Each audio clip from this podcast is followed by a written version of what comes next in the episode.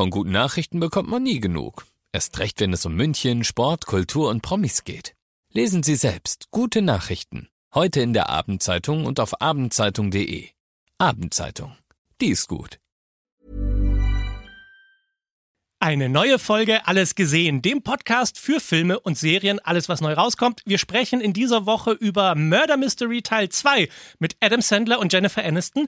Dann gibt's eine Neuverfilmung von den drei Musketieren. Es geht um den Film Tetris und um den Film Cocaine Bear. Und da habe ich mir ein bisschen Unterstützung geholt bei dem Film, nämlich unseren Social Media Experten, den Antonio. Hallo. Hey, grüß dich, Emo. Lass uns loslegen, oder? Auf jeden Fall.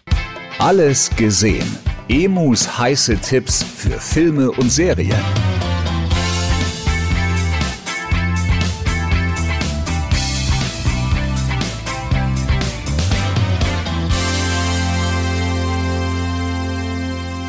Antonio, ich bin so froh, dass du da bist. Äh, Du machst ja bei uns hier Social Media und alles, was mit Web und so zu tun hat bei Charivari. Genau, alles, was du dir im Internet vorstellen kannst. Und wir haben vor Wochen, ja eigentlich vor Monaten schon über diesen Film gesprochen, weil im Internet ein solcher Hype entstanden ist. Der Film heißt Cocaine Bear. Ich finde, der passendere deutsche Titel wäre Koksbärchen.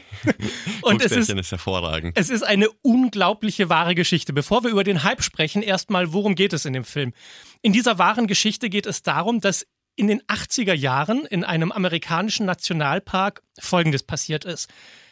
Ein paar Drogendealer haben Päckchen mit Kokain vom Flugzeug aus abgeworfen, damit die da in diesem Nationalpark landen, damit die anderen Drogendealer das da in der Nacht einsammeln können, um sie dann auf der Straße zu verticken. So, das war der Plan. Das Problem ist, in diesem Nationalpark war ein sehr großer Bär. Und dieser Bär hat das Päckchen Kokain früher gefunden hat es aufgemacht, hat sich mal so richtig den Koks reingehauen, aber so volle Kanne und ist dann im Koksrausch durch diesen Nationalpark gelaufen und hat Wanderer aufgefressen, die da entlang gingen. Und diese Geschichte wurde jetzt verfilmt und es ist eine Mischung aus Horrorfilm und Komödie. Anders kann man es nicht erklären, weil es ist ja so absurd, diesen vollgekoksten Bären zu sehen, wie er Leute den Baum hochjagt und dann hinterher springt und Beine abreißt. Es ist extrem blutig und brutal, aber gleichzeitig halt auch lustig.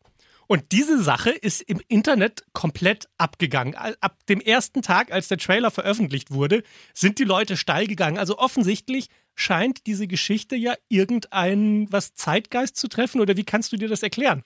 Erstmal würde ich sagen, die besten Geschichten schreibt ja das Leben selbst. Ja. Und das trifft natürlich irgendwie so ein bisschen den Zeitgeist, weil, oder was heißt den Zeitgeist? Es, es trifft so ein bisschen diese Hype-Kultur über, über Geschichten, die einfach so abstrus wirken, in dem Fall natürlich wahr passiert ist. ah, verstehe. Und man- kann sich das ja eigentlich gar nicht vorstellen, dass so ein Bär einfach mal hier irgendwie rumspaziert, auf einmal eine, eine Packung Bär. Koks findet. Genau, einfach eine Packung Koks findet und äh, sich das richtig reinpfeift. Das ist eine gute Erklärung. Wir leben in einer Welt, die dadurch, dass wir uns ja mit dem Internet mit allem beschäftigen können, so viel verrückter scheint als die Welt in den, in den 80er Jahren, sagen wir mal. Da, da gab es halt die Zeitung einmal am Tag und da gab es eine Seite mit Kuriositäten.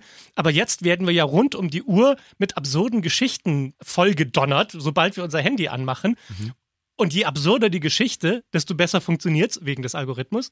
Unter anderem, ja So, klar. und deshalb kann dann so ein Film noch bevor er im Kino läuft, ein unglaublicher Hype werden. Mhm. Und wie du sagst, diese, diese absurden Geschichten werden immer absurder. So ein Bären im Nationalpark ist ja mit das gefährlichste und größte Lebewesen, was wir, auf das wir stoßen können. Mhm. Und wenn du einfach einem Bären so begegnest, ist es schon gefährlich genug, sage ich mal. Aber wenn dieser Bär dann noch auf einer der aktivmachendsten Drogen überhaupt ist, Ja, das, das klingt, es geht fast nicht abstruser. es ist ja fast schon wieder schwierig, den Film zu besprechen, weil ja vor ich, einer Woche oder so wurde doch am Gardasee ein, ein Jogger von einem Bär gefressen. Ja, das habe ich tatsächlich auch gehört. Und ich musste natürlich auch sofort dann denken, diese, diese, diese Verknüpfung herstellen. Ja, ja, man kann logischerweise nicht nur, weil, weil, also das ist ja jetzt ein tragischer Unfall gewesen mit diesem Jogger.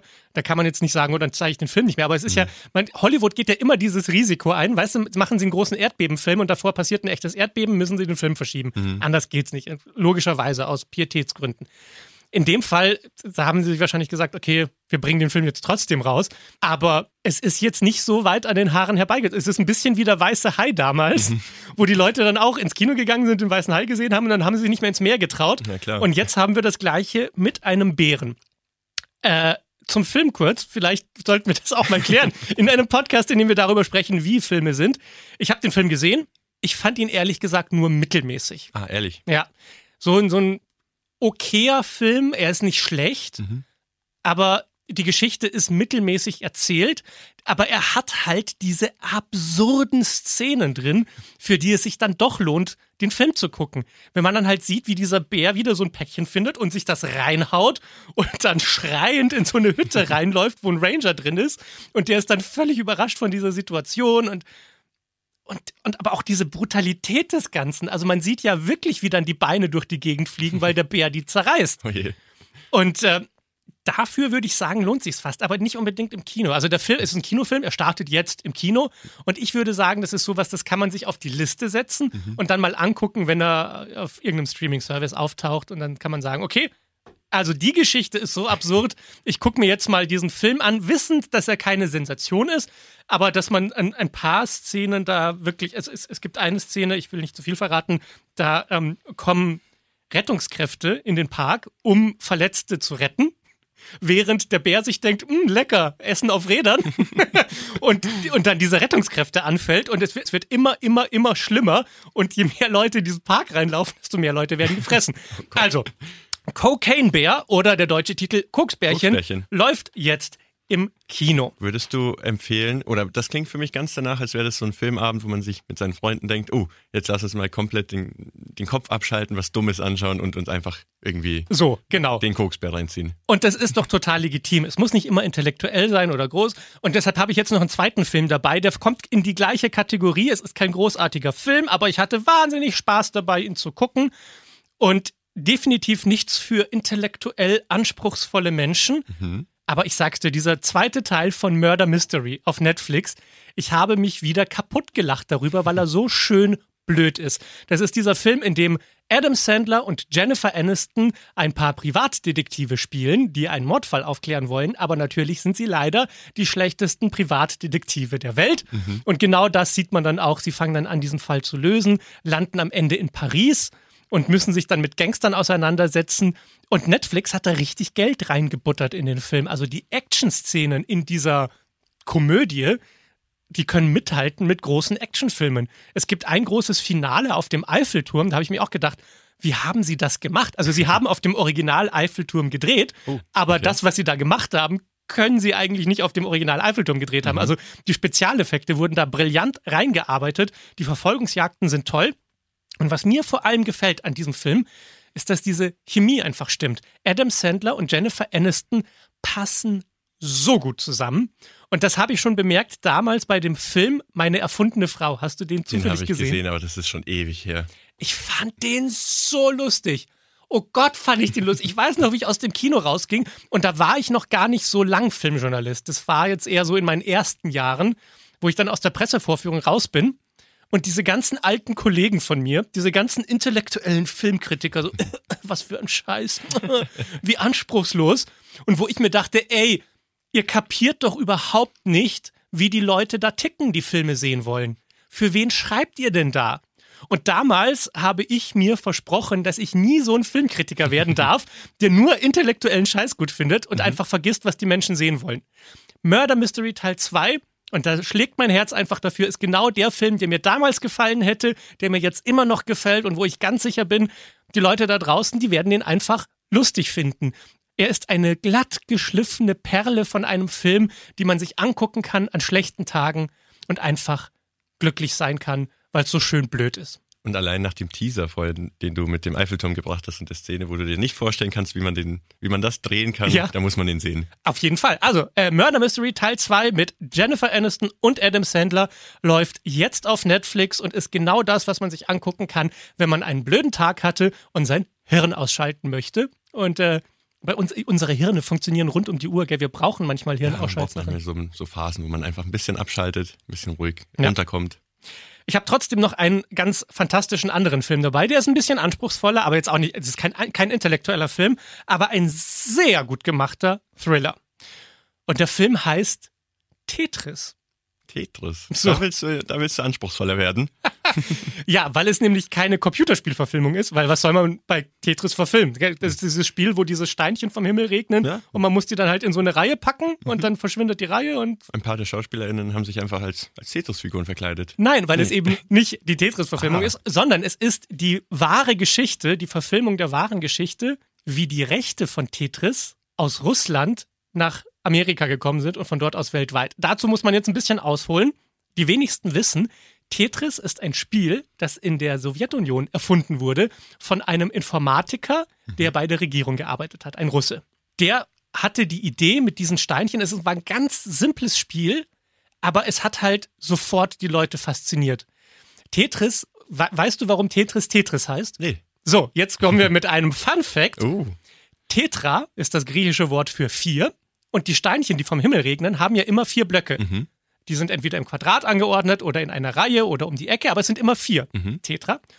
Und Tetris deshalb, weil es mit diesen Steinchen Tennis spielt. Tetris. Tetra Tennis, Tetris. Geil. So, das, merk hat ich sich der Russe überlegt. Guter Mann. Und der hatte demnach die Rechte daran. Und ein amerikanischer Geschäftsmann hat dieses Spiel auf irgendeiner Messe gesehen und hat sofort gewusst, Wahnsinn, das wird die Welt erobern. Das muss veröffentlicht werden und ist deshalb nach Russland geflogen. Aber er war nicht der Einzige mit der guten Idee. Noch ein paar andere Geschäftsleute Amerika hatten auch diese Idee. Die sind also alle nach Russland.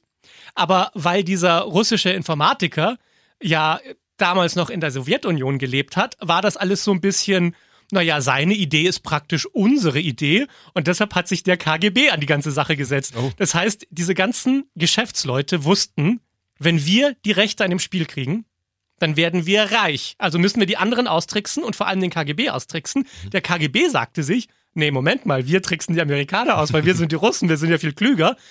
Und was rausgekommen ist, sind so ziemlich die spannendsten Vertragsverhandlungen, die ich je in einem Film gesehen habe.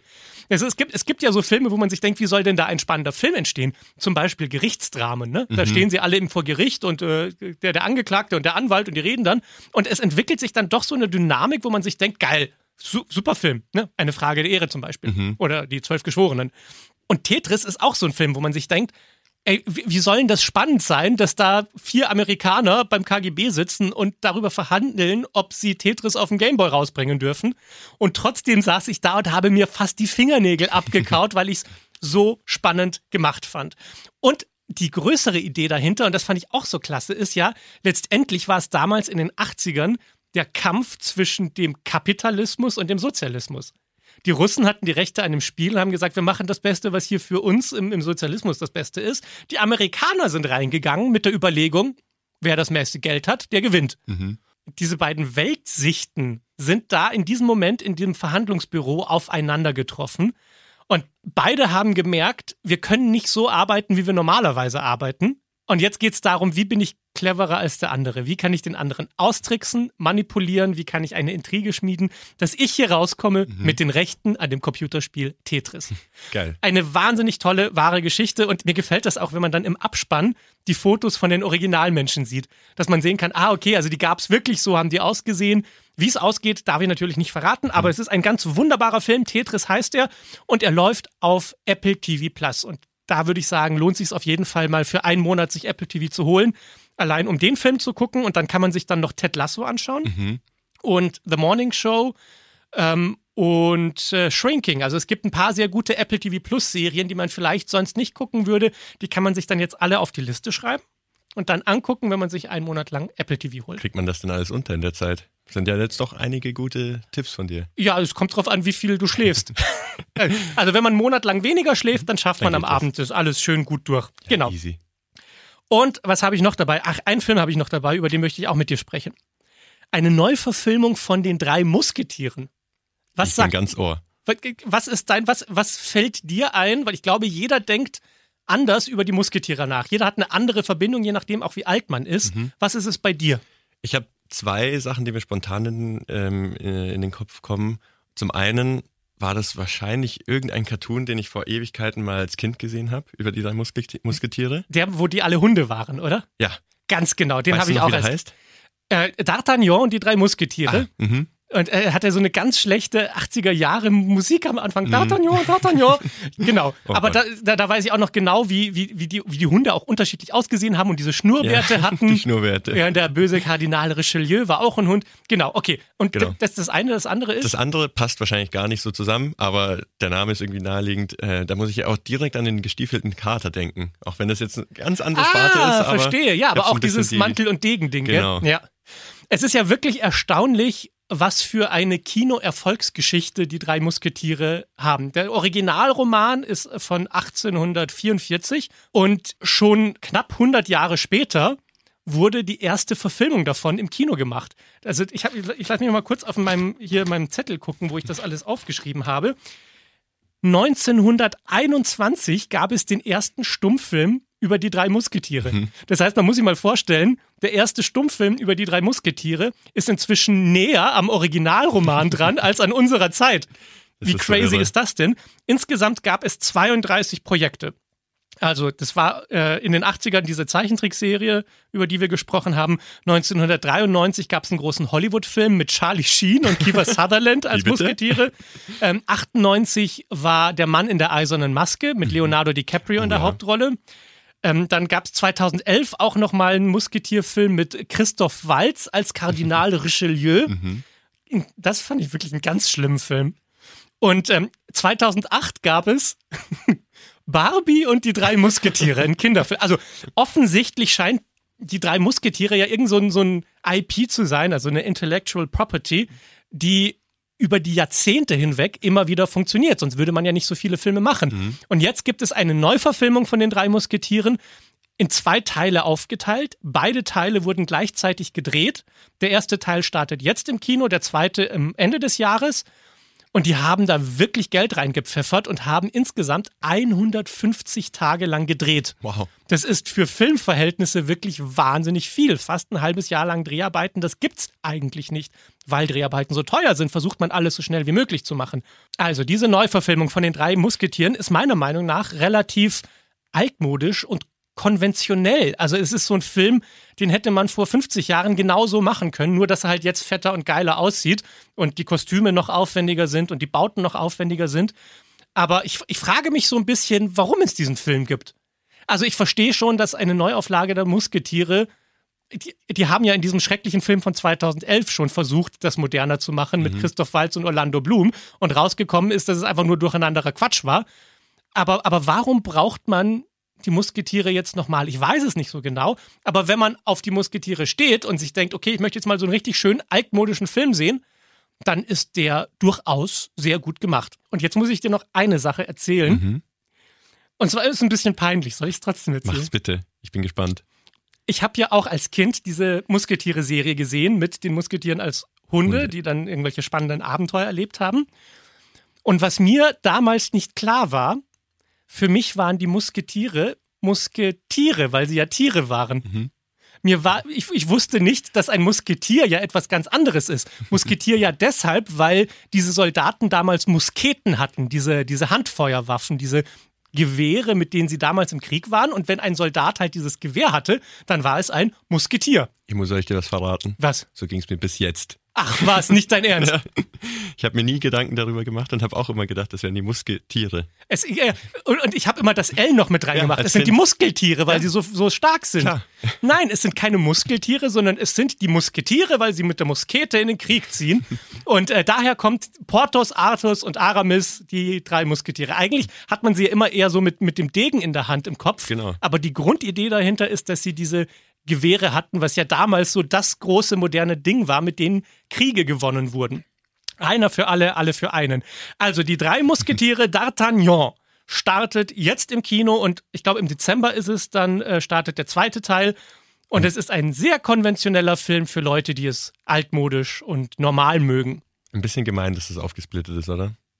Ja, vor allem endet der Film halt auch wirklich mittendrin. Also es ist nicht so Teil 1 und dann gibt's eine Fortsetzung, sondern es ist, es ist ein großer Film aufgeteilt in zwei. Das heißt, man läuft dann frustriert aus dem Kino und denkt sich, ach Gott, jetzt muss ich aber noch mal ein halbes Jahr warten. Naja. Dafür wird's im Dezember umso besser. Mit einem richtigen ich. Ende. Ja, ich habe den zweiten Teil ja noch nicht gesehen. Aber letztendlich ist es halt so ein, so ein klassischer Mantel- und Degenfilm, von dem ja eigentlich nur ein Satz in Erinnerung geblieben ist. den ich richtig cool fand. Ähm, da, da ist der König an seinem Hof mit seinen ganzen Leuten und ähm, es wird eine Intrige geschmiedet und man will ihn sozusagen beschützen. Und ein Typ sagt dann zum König, aber wir sind doch deine Freunde. Und die Antwort des Königs ist, der König hat nur Feinde und Untergebene. So, Bitch-Move damals am Königshof. Mike genau. So, also in, in dem Stil ist dieser Film gemacht und ähm, da, dafür finde ich ihn okay. Ich würde, wenn ich Punkte vergeben würde, würde ich sagen so drei von fünf, so irgendwie genau in der Mitte. Und wenn man das möchte, dann wird man das auch gut finden. Gut. Antonio, Emo. vielen Dank, dass du da warst. Danke, dass ich da Das sein hat die durfte. Sache so viel schöner gemacht Das hat mit sehr dir. viel Spaß gemacht. Dann wissen wir jetzt, was wir gucken müssen. Wir haben gesprochen über Murder Mystery Teil 2 mit Adam Sandler und Jennifer Aniston. Wir haben über das Koksbärchen gesprochen, über den Film Tetris und über die drei Musketiere. Also sehr viel, was du jetzt auf deine Watchlist setzen kannst. Ja, danke Bis dann. Ciao. Tschö. Alles gesehen. Emus heiße Tipps für Filme und Serien. Jeden Freitag neu. Dieser Podcast ist eine Produktion von 955 Charivari, Münchens Hitradio.